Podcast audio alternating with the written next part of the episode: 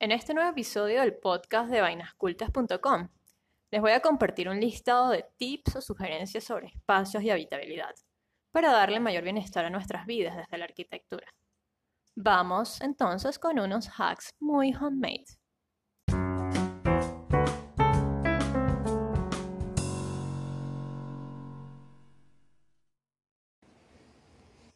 Hacks. Qué palabra para estar de moda. ¿No lo crees? Absolutamente. Además que tú consumes hacks. Eh, a mí me gustan mucho los hacks y, y, bueno, con el tiempo como que he ido haciendo más y más listas de hacks, sobre todo para compartirlos, porque es lo que más me agrada de todo, como reunirlos. Y hacks, en este caso, son tips, son sugerencias. Exactamente. Y es, mm, bueno, de esto se trata este episodio, hacks de arquitectura, que lo desarrolló Pat. Arroba la Vera Paparoni. Y quien le acompaña para oír todo este montón de, de tips, Beef, arroba latroconis. Este es otro episodio más de Vainas Cultas. Nos consiguen en la web como vainascultas.com. Empecemos entonces con este episodio. Bien. Cuando estaba a punto de graduarme como arquitecta, pensaba que sabía de todo y no sabía nada. Era tanto lo que había estudiado durante semestres, proyectos, congresos, pasantías y también una tesis que, digo yo, no fue poca cosa para mí, que creía que cualquier rama de la arquitectura que escogiera la dominaría. Como buena niña, como buen niño, como buen... Yo así como súper sobrada, bueno, bueno, cualquier Que cosa. Siempre cuando nos graduamos pensamos que listo, lo sabemos todo. Lo sabemos todos, ya me, lo, me como el mundo. Pero la Y ojo, verdad, Ajá. Y ojo, ¿qué que, pasó? que estudiar una carrera no es que te sepas todo, es una forma de pensar. Te, te enseña a pensar de alguna manera. En tu caso fue la arquitectura, te enseñó a pensar como arquitecta. Claro, pero es que eso tú no lo sabes, sino hasta unos añitos, palo. o sea, y no hasta unos añitos después de graduado. Y no, en ese momento tú dices, listo, ya, o sea, mi título decía arquitecto, así que yo decía, bueno, listo, ya está. Soy arquitecto, eh, voy a encontrar un trabajo como arquitecto y toda mi vida seré... Ojo que en Venezuela se dice arquitecto. En Venezuela se dice Sí, arquitecto. todavía, o sea, Pero yo me dañé cuando me fui a Argentina y ahora digo arquitecta, como debe ser, ¿no? Quizás. sí, no te dañaste, sino que es la manera de Me decirlo. actualicé. En el resto del mundo se dice arquitecta. Me actualicé. Pero No, no me- aquí es arquitecto, es el, hace ruido arquitecta en Venezuela. Bueno, sigamos. Sí, porque es muy de otras cosas por allá. Pero mira, la verdad era que yo sí estaba bien pelada. Si yo pensaba en palabras mayores, sentía que me quedaba corta. Además que yo siempre quiero saber más, solucionar más, compartir mis conocimientos. Y por eso me tomo el atrevimiento de armar una serie de sugerencias que les puede brindar bienestar, porque solemos estar demasiado ocupados en infinidad de asuntos como para también preocuparnos en pensar en espacios, materiales, métodos constructivos, porque a ver, que mucha gente dice, no, no, no, eso de la arquitectura no es conmigo, eso no me gusta, eso yo no lo entiendo. Y a ver, que, que no es que es una cosa que se nos hace ajena, todo el tiempo estamos habitando o estamos pensando en un espacio, el café, la casa, la casa del amigo, el colegio, la universidad, eh, la oficina. Nuestra vida gira en torno a espacios. Exactamente, o sea, es imposible que tú vivas en un desierto Nuestras sin- disciplinas son esenciales, tanto la arquitectura, que es el caso de Pat, como el diseño de productos, que es el caso mío, son esenciales para ustedes. Ajá. para la vida, exactamente. Es, o sea, pónganse a ver si de verdad pueden vivir sin un espacio y sin un producto. No pueden, mis hijos no pueden, o sea, no pueden vivir sin nosotros, olvídense. Así que vamos a dedicarle un tiempito que con esto podemos mejorar considerablemente nuestra calidad de vida desde los espacios que habitamos. En este caso, vamos a hablar de una lista de hacks sobre arquitectura para priorizar ese espacio que hacemos nuestro, para ser más eficientes sin morir en el intento. Tips, mi gente querida, que espero sean pertinentes y que les gusten tanto que los apliquen y los compartan. Mi gente querida. Yo ya estoy hablando aquí como una locutora. A ver, vamos con los hacks de arquitectura para la vida. Si va a construir, opte por utilizar sistemas pasivos. Y esto lo tocamos ya en un episodio pasado, así que vayan al, Bueno, pero da un breve repaso de vayan al, al episodio de edificaciones pasivas para gente activa, así se llama el, el artículo y el episodio en cuestión. Em, en teoría, en resumen, perdón, son edificaciones que no consumen energía, que ahorran un montón. Y por eso yo se los quiero recomendar. Opten por, por utilizar estos sistemas. Van a gastar seguramente un poquito más al principio, al momento de la construcción, pero a la larga podrá respirar economía y de verdad agradecer esa inversión, esa decisión. Porque es que es demasiado contraste lo que gastas en una edificación normal de las que estamos habituados a construir, a habitar, la que gasta luz, la que gasta mm, eh, gas para todo, para encender todos los equipos, los La aires. que no se autorregula. Exactamente. Así que, de verdad, les digo, opte por sistemas pasivos. Dos. Siempre deje la opción de transformar sus espacios.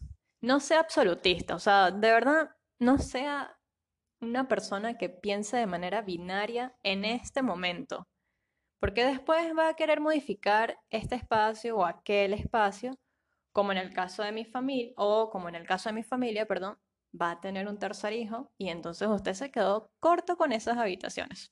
Mi familia construyó la casa de campo con dos habitaciones porque eran mi hermano y yo.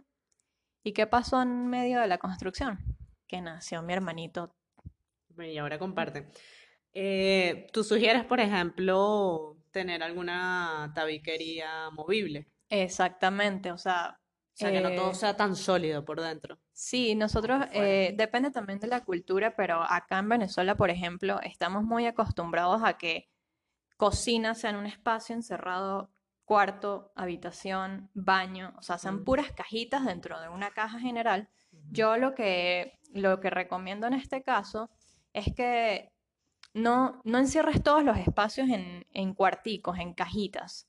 Deja espacios más amplios y si lo quieres encerrar porque en ese momento lo necesitas, hazlo con tabiquerías que luego puedas eliminar, que no sean, primero que no sean estructurales y segundo que no sean tan sólidas como, sabes, concreto Mira, o... y hay otra opción que es la arquitectura modular, que va creciendo, bien, se va adaptando a los cambios, creciendo o decreciendo, dependiendo, ¿ok? Porque no todo es para arriba, no todo es agrandar, no todo. En una oportunidad, hace mucho tiempo, yo estuve en el concurso de ideas porque hice un proyecto de arquitectura modular. Creo que no lo sabes. Que se está sonriendo ahorita, Pat. Tell me about it. Eh, y, y justamente era la construcción de casas, o sea, no es una idea, yo no estaba descubriendo ahí una maravilla, o sea, es más, estaba descubriendo el agua, tibia, solamente que lo desarrollé un poco y pasé al concurso de ideas. Entonces, em, de, de esa manera, pues, eh, se puede generar un lugar para habitar dependiendo de tus recursos, bien sea de espacio, bien sea económico, eh, dependiendo también de la cantidad de personas que habiten, de los tipos de espacios que quieras. Entonces, se va adaptando en función de módulos. Lo que pasa es que a mí me gusta mucho el enlace entre diseño industrial y arquitectura. De hecho, eso Nos de encanta. eso fue mi tesis, pues. Eh, y es mm, lograr eh, y estandarizar o industrializar eh, la arquitectura. Es como hacerla más repetitiva, repetitiva sin caer en estos bloques terribles que hacen. No, no, no. que yo le llamo arquitectura en serie y en serio también. Y vamos a hablar un día sobre eso. Claro. Ajá, A ver, voy con el hack tres. número 3. Construir nuestra propia casa es el sueño de muchos, de verdad, al menos en est- por este lado del mundo. Si es su deseo, espero que lo logre, pero desde ya le advierto una cosita. Usted siempre va a tener la sensación de que no la ha terminado y por tanto pensará que aún no se puede mudar o invitar a los amigos a visitarles porque, ay, que sabes que no le he puesto todavía las tablas a, la- a los escalones, que todavía no le he puesto la baranda al pasillo. No se frustren, de verdad. Siempre va a estar incompleta. Usted, Siempre. usted decídase. habítela con confianza. Invita a sus amigos. Mira, la casa que hizo mi mamá, en la que habitamos un montón de tiempo, y les voy a decir esta enormidad, eran como poco más de 300 metros cuadrados de construcción para una familia estándar. Eh, Una enormidad. una enormidad de Eso casa. solamente pasa en Venezuela. Eh, no, digamos, no se terminó y, y ella como arquitecta siempre estuvo como, aquí pude haber hecho esto, aquí pude haber mejorado de esta manera. Claro, porque ya en obra ves y reconoces cuál, qué cosas pudieron haber sido mejor y qué cosas están realmente muy bien.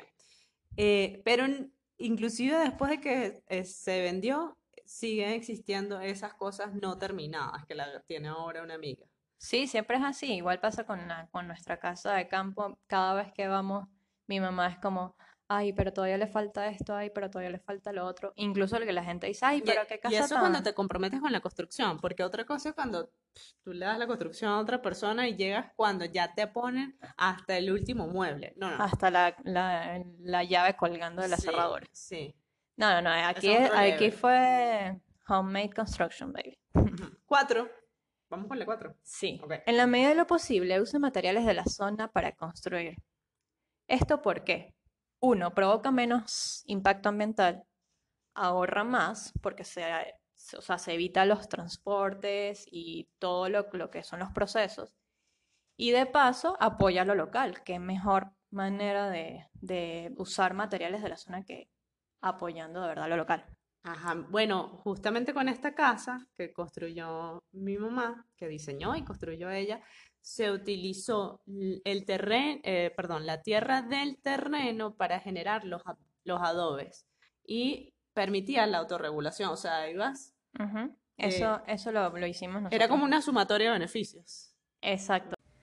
Normalmente lo mejor sería cortar, eh, o sea, hacer un equilibrio entre el corte y el relleno del, del terreno, para así evitar desperdiciar tanta tierra o cortar demasiado. Y lo que estaba comentando Biff, usar también la tierra para, para estos materiales con los que vas a construir. Ok, vamos con el punto 5. Sí, hack número 5. Trata las edificaciones como a su cuerpo. Cuídelas de verdad, présteles atención. Ellas mismas le dirán cuando algo anda mal y cuál es la razón. Y si no te tratas ni el cuerpo, empieza entonces. Empieza por ti mismo. 6. Donde sea que esté, si tiene una casa propia o alguna propiedad y va a emigrar aventurando, ni se le ocurra vender esta propiedad, de verdad, se lo digo. No, no, no. Vaya, aventure. Esto lo dices muy, muy porque eres migrante venezolano. Sí, pero y lo digo también en términos generales de migración, o sea, no tiene que ser por una crisis, sino simplemente porque decidiste irte de tu país. Claro. Si todo sale bien, pues usted después vende esa casa, ese terrenito. Pero antes, de verdad, no lo haga porque usted no sabe cómo, cómo le irá y si después se arrepiente y quiere regresar, ay, ay. No, y además que justamente ahora, estamos en el año 2020, en una crisis migratoria importante en Venezuela, los precios de eh, los terrenos y de los inmuebles están por el suelo. Es impresionante. De verdad. Vamos por el siete. 7. Ok, Sí. 7. Si a usted más bien le sobra espacio en ese edificio, en esa casa que tiene, y considera que no caería mal una entrada de dinero extra, pues yo le recomiendo que lo alquile. Una habitación o ese espacio por Airbnb, que ahora existe la posibilidad de hacerlo, algún salón para reuniones, coworking o hasta cenas privadas. O sea, ahorita hay un montón de gente buscando cualquier espacio para hacer cualquier cosa, de verdad. El espacio puede comulgar con cualquier necesidad que tenga el ser humano. Aproveche eso. Aproveche los tiempos en los que estamos, aproveche las aplicaciones y gane dinero. Se lo dicen a sí misma. 8. Estamos en tiempos muy distintos a los de antes, como ya lo hemos hablado en distintas veces. Ahora vemos casi imposible comprar un terreno o construir una casa, como lo hizo nuestros abuelos, nuestros padres incluso. Qué lástima. Si usted quiere empezar a vivir en algo propio, porque bueno, nada, se casó, tiene un chamo simplemente se quiere independizar, le gusta moverse, pero tiene un presupuesto muy justo, yo le recomiendo lo prefabricado. Un container con eso y ya está, como dicen los argentinos. A ver, que es una manera bastante económica de, de construir, de, de tener un, un espacio propio. Y por eso, Un momento de un- publicidad. de publicidad, un espacio informativo aquí. Avise que por aquí en Move, nuestro estudio de ideas y hechos, se lo resolvemos. Es que nos encantan los, lo- como Se decía, lo resolvemos. se lo se lo resolvemos. Ok, hack número 9. Se cerró el momento de publicidad. No se deje llevar por el revestimiento o material de moda. Y esto de verdad se los digo porque hay mucha gente que cae en, el- en eso. Seguramente va a ser el más difícil de limpiar y después va a andar maldiciendo a ese interiorista o a esa persona que le recomendó usar ese porcelanato. Oye, que yo quiero aquí hacer una recomendación a la gente que vende. Porque ellos te meten por los ojos cualquier pedazo de, de piedra, ¿verdad? Que esto es lo más nuevo y Sí. lo más novedoso. No, mi. Mijo, tenga un coleto al lado. Y entonces uno, y píselo, ponga al perro, todo lo que pueda pasar por ahí, porque una casa no es solamente para andar en tacones o en medias, ¿verdad? No, no es para estar en punta en blanco. Y entonces, por favor, eh, haga eh, la validez, la validación, perdón, la validación de que realmente se pueda limpiar bien ese pedazo de piedra que me está vendiendo. Porque es terrible. O sea, de verdad. lo sufrimos en casa, lo sufrimos. No le ponga porcelanato blanco a todo el apartamento o a toda la casa. Después, de verdad que va a sufrir. O sea, va a pasar más tiempo limpiando que respirando, no sé, de verdad. Hack número 10. Olvídese de las convenciones sociales de los espacios. Y eso lo digo para, sobre todo para las nuevas generaciones que, no sé, de repente, porque la mamá dijo, porque la tía dijo, porque la abuela dijo que hay que tener una sala y, una, y un comedor y, y el cuarto de esto y lo otro. No, déjese eso. Adecue su lugar dependiendo su- de sus funciones. Su día a día luego se lo agradecerá. Oye, En su casa Ajá. vive usted, sí. su perro, su pareja, su mamá, su papá.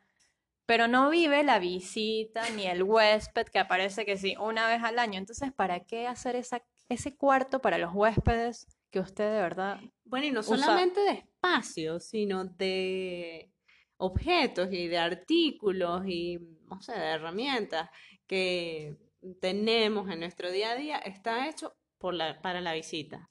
Sí. De verdad, de verdad. O sea, el jarrón... Es que antes realmente habían esas visitas. Yo recuerdo cuando mis abuelos y era eh, tal persona los miércoles, tal persona los jueves en la tarde, no sé qué, y en efecto se necesitaba una sala. Pero cuando a mí me prestaron eh, un, el apartamento en donde he vivido durante un tiempo ya importante, yo no hice sala y, ay, o sea, Dios mío, eso fue como no puede ser. No, Rompiendo eh, esquemas, ella no de está haciendo sala y qué va a decir la visita cuando vaya, no sé qué. Yo, bueno, pero es que ya va.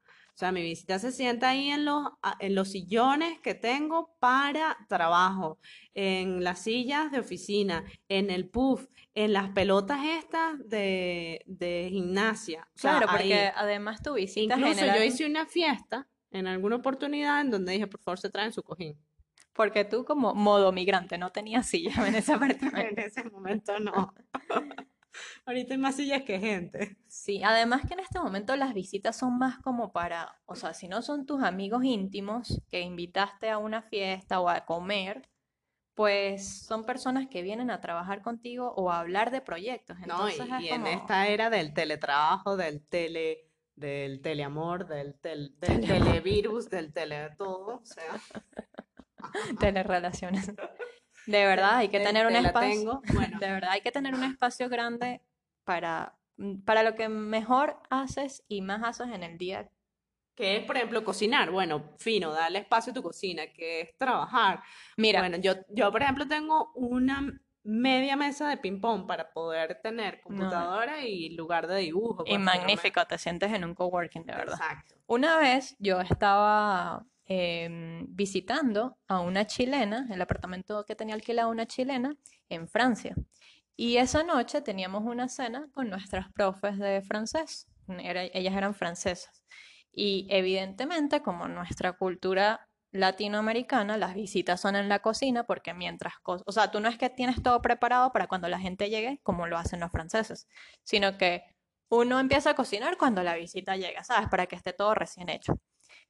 La visita, en efecto, fue en la cocina, mientras ella hacía un plato de chileno y yo hacía arepitas, para variar. Pues las francesas se han quedado como mi alma. ¿Por qué la visitas en la cocina? O sea, yo no entiendo esto. Es como que me estás invitando a tu baño. Bueno, es un Nosotros- choque cultural. Es ¿no? un choque cultural. Claro, evidentemente las cocinas en Ay, los pero es que apartamentos la cocina es el corazón, el alma, no sé, de las casas. Le dicen así, ya es así, es así. Sí, a mí me encantan las cocinas. Número 11. A ver, este Sí, tip, ajá, este es sí. un tip de arquitectura, de vida, de economía. Reincide un poco en lo minimalista, pero en lo minimalista equilibrado, no en lo extremo, pues, de que no casi nada. Cuestiónese siempre si de verdad necesita más espacio, más muebles, más de todo, porque ahí a veces caemos en, en ese asunto de comprar y comprar mm, por impulso. Y sobre el asunto, una vez escribí un hilo en Twitter, así que vayan la Vera.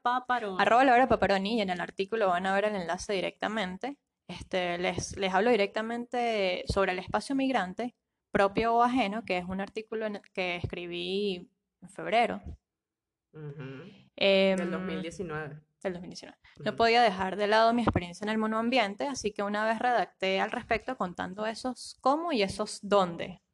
Así que vayan y chequenlo. Vivir en 35 metros cuadrados. Bertiale, sí fue una experiencia ruda. Es que, a ver, que, que no se está acostumbrado, pues. Pero es interesante. Es muy interesante. Lo es, lo es. Y Te- te lo te- recalcaba, es interesante vivir en, Claro, en- y- en espacios reducidos.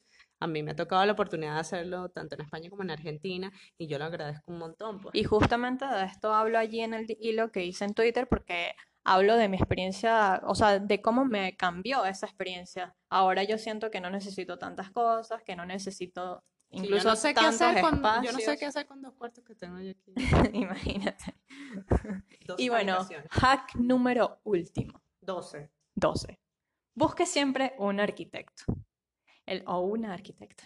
El albañil puede saber mucho de construcción, su primo o hermano también, pero un arquitecto, de los de verdad, digo yo, le hará ahorrar. Y nosotros estamos en esta vida para ahorrar, de verdad, porque mi alma no tenemos las... Para rentabilizar. Sí. Este arquitecto diseñará en pro de sus gustos, oficios, placeres, ocupaciones, funciones. Conocerá de nuevos sistemas tecnológicos ideales para usted, para su vivienda. Y todo esto reincide en su bolsillo.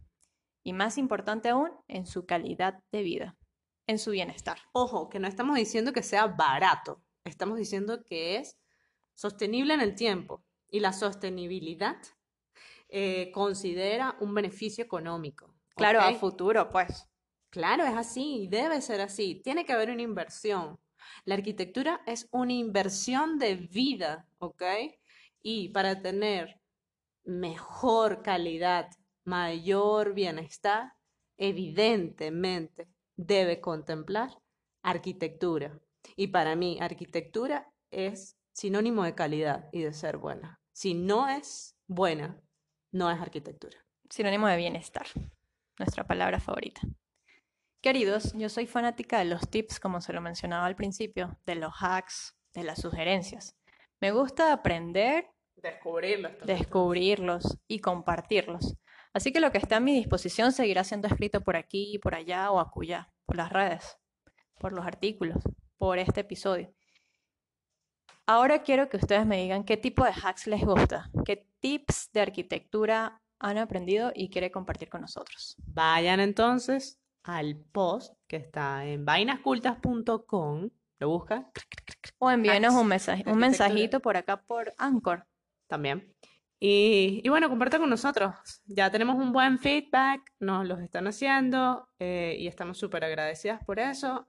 Y, y bueno, mientras más, eh, lo valoraremos aún más. Así será. Bueno, señora, un No. bonito listado. Esto probablemente crezca. eh, probablemente que mejore. Es uno de los posts que se renove, ¿verdad? Vendrán más hacks también. Exacto. Agradecida.